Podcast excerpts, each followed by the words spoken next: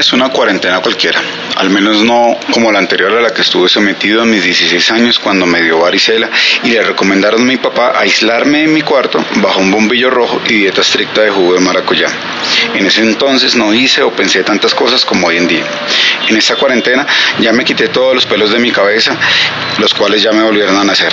Ya doné parte de mi salario, ya me gasté una esponja de lavar platos que estaba a cero kilómetros, ya empecé un libro que aún no termino y no sé si vaya a terminar porque ya empecé otro.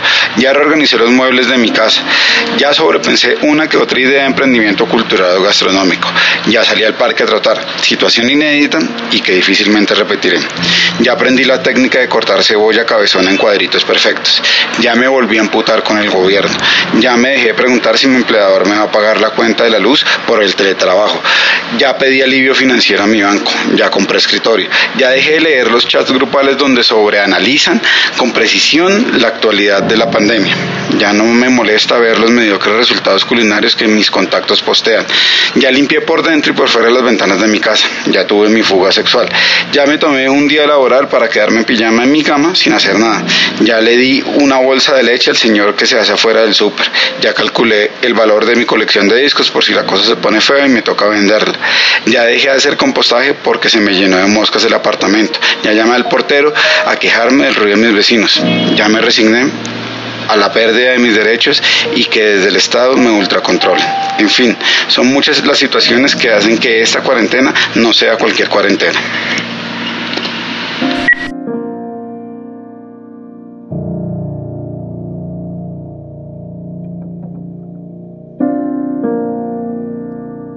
Este podcast inició como un experimento en un momento de nuestras vidas donde no sabíamos muy bien cómo afrontar nuestra propia realidad. Ahora vemos que se ha convertido en un diario colectivo acerca de estos tiempos. Cada semana que pasa la realidad solo se hace más extraña y los testimonios, historias e impresiones acerca de este momento siguen llegando. Este es el octavo episodio de Cartografías del Techo y como siempre, muchas gracias por escuchar.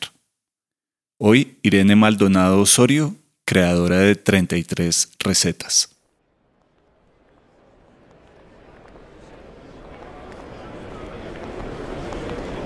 1 y 45 de la mañana. Ya he visto tres películas, dos documentales que tenía pendiente de mi lista, terminando por fin libros que dejé a mitad de leer. He hecho videollamadas con mis amigas del colegio, que algo que debo agradecer de la pandemia es volver a hablar con ellas, volver a esa compinchería que extrañaba.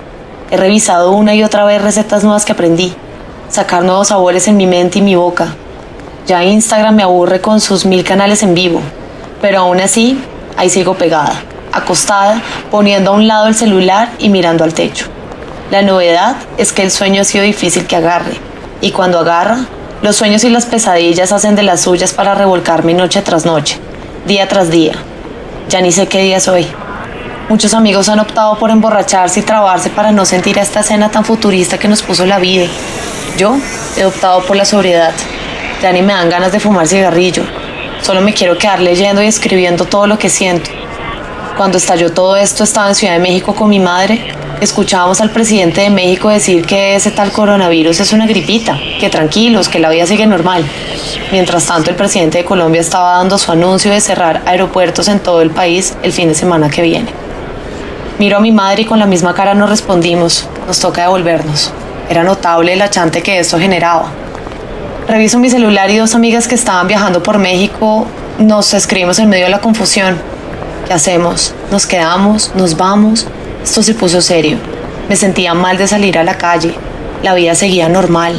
Mil personas sin tapabocas en el metro, museos, restaurantes, todo abierto como un día normal en Ciudad de México. La decisión fue irse con maletas en mano derechito al aeropuerto a buscar cómo devolvernos a Colombia, adelantar el vuelo cuanto antes. llegar, vemos que no éramos las únicas colombianas en la fila, una familia paisa atrás de nosotras también queriendo volver pronto colombianos, argentinos, ecuatorianos, brasileros, alemanes, un sinfín de caras de angustia de querer volver a casa pronto antes de que cerraran fronteras y aeropuertos. Todo era lento, todo era incierto, todo se demoraba, todo era diferente. El hambre se había ido. Paciencia, paciencia con las aerolíneas que ni ellas sabían cómo actuar con toda esta locura, comentándonos que los aviones iban llenos, cosa que fue mentira gigante porque los aviones iban vacíos, que nos cobraban 260 dólares por el cambio de tarifa, pero que no cobraban penalidad, la misma mierda. En el avión no dejaba de rondar en mi cabeza la curiosidad de lo que me causó de dónde viene la palabra pandemia. Y viene de los griegos, que significa llamado de todo el pueblo. Así que esto es un llamado bien necesario, aunque eso sí muy surreal todo. Que surreal no poder abrazar, que surreal volver de cuatro meses viajando a la quietud total, a parar. Al llegar a Colombia, recordé Vipassana, una de las técnicas de meditación más antiguas de la India que consiste 10 días sin hablar, sin contacto físico, sin contacto visual. Recordé ese silencio, este silencio, esa quietud me es familiar. Ver cómo la mente es mero cirilí que no se calla. Escuchar el cuerpo y respirar. Respirar.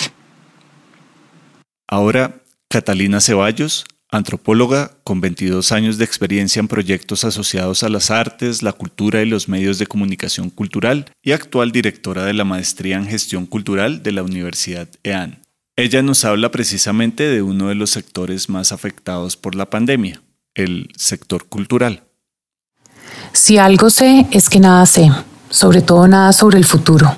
Sigo sin entender qué es exactamente impredecible. Estamos ante una eminente pausa, una pausa obligada que nos permite el espacio y el tiempo para que nuestras mentes, nuestros espíritus, tal vez aprendan la importancia del aquí, del ya y del ahora pero ¿por qué no? También la importancia de anticiparnos y no que se nos sigan anticipando los saicos, los gobiernos de turno, los yesis, los uribes. Y si sumo lo impredecible a la anticipación, solo se me ocurre un resultado para esa fórmula. Debemos pensarnos desde lo colectivo, desde lo solidario, si bien nos separan los gustos musicales, nuestras creencias o no creencias religiosas, nuestras conformaciones familiares o la disfuncionalidad de las mismas, nuestras posiciones políticas, hoy aquellos que hacemos parte del sector de la cultura sabemos que al fin una cosa nos une, la diversidad y la necesidad de imaginar un futuro en común. Para eso debemos actuar juntos, instituciones, asociaciones, colectivos, gremios, gobiernos locales, regionales y nacionales, actores culturales y ciudadanos, para así idear nuevas y creativas formas de avanzar. Es necesario fomentar, apoyar y mantener una nueva cultura de solidaridad más allá de la crisis actual. ¿Estamos listos para trabajar juntos con los líderes del sector? Eso sí, me pregunto si esos líderes querrán trabajar con nosotros. En todo caso, esta crisis está poniendo a prueba la capacidad del sector de pensar y actuar de manera nueva y tal vez no convencional, pero ha sido efectiva para responder a estas circunstancias sin precedentes. Situaciones extraordinarias requieren medidas extraordinarias, flexibilidad, colaboración y coordinación. Quienes hacemos parte del sector de las expresiones artísticas y de las prácticas culturales en Colombia y en países como el nuestro, atravesamos por un desafío pasamos de ser un sector precario invisible a ser precario y visible. En ese sentido ocurren dos escenarios. El primero es que la pandemia ha demostrado ser un catalizador necesario para un sector que necesitaba modernizarse. Por otro lado, hay un alto reconocimiento a los deberes y derechos que tenemos como actores del sector para poder ser políticamente activos. Eso se está haciendo evidente cada vez más el mundo del arte está experimentando una reinvención atrasada. Galerías y museos invierten en plataformas digitales para poder respaldar su oferta. Surgen exposiciones inmersivas que nos permiten interactuar con las obras de arte. Por fin los podcasts se convierten en un medio independiente que permite ver y oír otras realidades de una manera más cercana. Las empresas creativas, las empresas de producción audiovisual invierten en redes sociales y en contenido digital se está sembrando un nuevo camino para una nueva escena artística. Simultáneamente, no ha habido un solo día en que no hayamos tenido oferta de contenidos culturales musicales a lo largo y ancho del planeta. En realidad, a mi manera de ver, ha sido una sobreoferta. Jorge Drexler, Fito Páez, Alejandro Sáenz, Juana Carvajal, Carlos Vives, Bob Sinclair, Danny Boom, Patti Smith, Frente Cumbiero. Comprometerse con las artes y la cultura, tanto a nivel individual como social, es cada vez más importante. a medida que los principales acontecimientos políticos y globales se vuelven cada vez más impredecibles. Las artes y la cultura en esa medida proporcionan una fuerza fundamental que es crucial para la educación, la economía y nuestro sentido de bienestar. Es decir, la cultura demuestra una vez más que es un elemento absolutamente indispensable para el desarrollo sostenible. El compromiso permanente con la cultura y las artes es crucial durante esta crisis. Ahora es el momento de lograr una conciencia colectiva con la riqueza de lo que se ha creado, grabado, recordado y exhibido, la memoria. Bajo ninguna circunstancia debemos dejar atrás las artes y su oferta y que éstas se detengan bajo el peso de la pandemia y un abandono histórico por parte de los líderes del sector. La UNESCO lo ha dicho una y otra vez, pero para no irnos tan lejos, los presos que han pasado por procesos asociados a las artes en su encierro dan testimonio del apoyo que han sido los libros en ese periodo. Se recomienda hacer rehabilitación física de enfermedades crónicas y agudas con el apoyo de las artes. El posconflicto en Colombia se supone tenía garantizados recursos para acciones de reinserción a través de las artes y la cultura. Hoy, en plena pandemia, la Organización Mundial de la Salud ha afirmado que las artes y las prácticas culturales son indispensables para sobrellevar este duro momento y antes de la pandemia afirmaban que mejoraban las capacidades cognitivas de los niños y que eran socialmente indispensables. Según el DANE, para el año 2017, la presentación o espectáculo al que más asistieron las personas de 12 años o, más fueron conciertos, recitales, presentaciones de música en espacios abiertos o cerrados con un 31.6%, seguido por la asistencia a ferias o exposiciones artesanales con un 26.8%, las artes escénicas como el teatro, la ópera o la danza con un 18.2%, y exposiciones, ferias o museos de fotografía, pintura, grabado, dibujo, esculturas o artes gráficas con un 11.6%. ¿Cómo estamos hoy? No hay una sola sala de museo abierta. Los festivales de música fueron cancelados. Las salas de teatro independiente corren el riesgo de morir. Las librerías independientes han empezado a abrir con todo lo que eso conlleva. Las salas de ensayo están vacías. Los profesores de canto no tienen a quién enseñarle. Y todo mientras que morimos de miedo, de impotencia. Yo, incluso a ratos, no duermo de rabia. Y todo con o sin darnos cuenta, redefinimos lo que quiere decir impredecible. Debemos establecer nuevas estructuras para la colaboración entre la experimentación cultural, la investigación artística y otros sectores como el medio ambiente, la salud y nuevas economías y así abordar nuevos desafíos en el contexto de un mundo que necesita enfoques transversales para abordar este complejo momento. No queremos solo cifras del DANE, queremos que además del crecimiento económico, la inclusión social y el equilibrio ambiental se incluya a la cultura dentro del modelo de desarrollo sostenible. Ahora, si esos son las artes, pensemos en esto Ahora, eso daría para otros cinco minutos de lectura y otros podcasts más. Tenemos el deber de promover la continuidad de las culturas indígenas. Las viejas tradiciones contribuyen a la preservación de la identidad y la diversidad. El diálogo intercultural es uno de los mayores desafíos de la humanidad y la creatividad se identifica como un recurso inagotable que nutre la sociedad y la economía.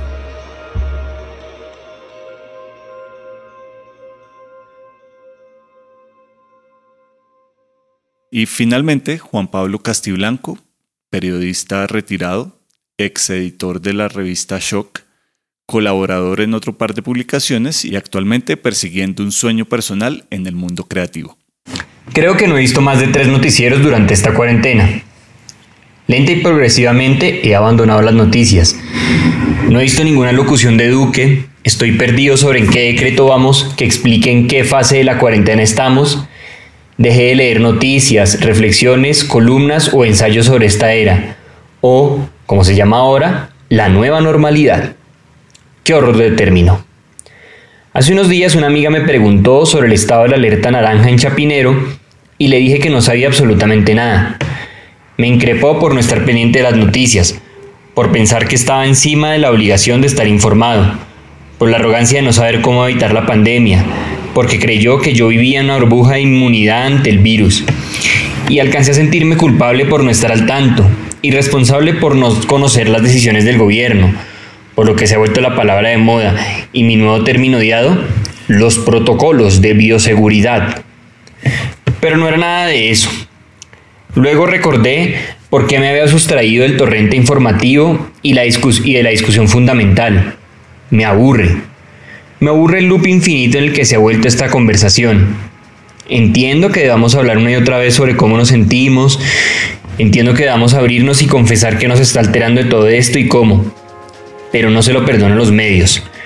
No perdono, a pesar de que la entiendo por mi pasado reciente en el periodismo, su exagerado extravío en los terrenos de la especulación. He oído más de una vez que la otra semana es el pico de contagio. He oído más de una vez que la cuarentena va hasta tal fecha. Oí que el coronavirus sí se pega a los objetos y luego que no y luego que sí que hay que lavar pero que no el mercado. Estoy mamado de los hashtags tipo unidos pero juntos, juntos venceremos, unidos en la distancia, lejos pero cada vez más cerca o quédate en casa. Estoy mamado de la gente que entrevistan esperando verdades cuando nadie las tiene. Me aterra que el peligro ulterior sea que todos nos contagiemos de la enfermedad del lugar común, que repitamos como autómatas la misma información irreflexiva. Y eso que no estoy hablando de los terrenos de las teorías conspirativas que tienen buena cuna en WhatsApp y YouTube. Pero no nos vayamos tan lejos. Me conformo con saber que debo usar tapabocas y lavarme las manos, aunque no puedo salir hasta X fecha. Los noticieros son un loop. Reportes sobre los impactos del COVID en política y economía. En deportes hablan de qué futbolistas están contagiados, cómo son los entrenamientos y cuándo reanudarán los torneos de acuerdo a la palabra de moda los protocolos de bioseguridad. Y luego rematan con la sesión de entretenimiento, entre comillas, donde hablan de cuáles son los famosos que han contraído el virus y cuáles iniciativas se han hecho para unir al mundo. Recontra Por eso defiendo mi derecho a sustraerme de la conversación. A lo mejor este será otro lugar común dentro de los lugares comunes. El montón que no quiere ser del montón. Hasta acá mi queja de viejo gritándole a la nube.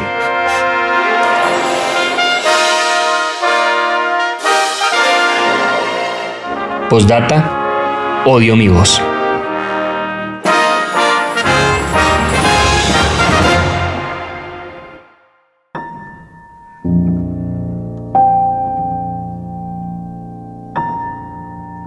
Cartografías del Techo es una producción de esunatrampa.com, editado y mezclado por mí, Juan Pablo Rodríguez, con la producción de Sebastián Corcione y Ricardo Guerrero. En el episodio de hoy tuvimos a Irene Maldonado Osorio Catalina Ceballos y Juan Pablo Castiblanco en ese orden. Muchas gracias a todos ellos por compartir sus escritos y a ustedes por escuchar. Si les gusta, no olviden compartir.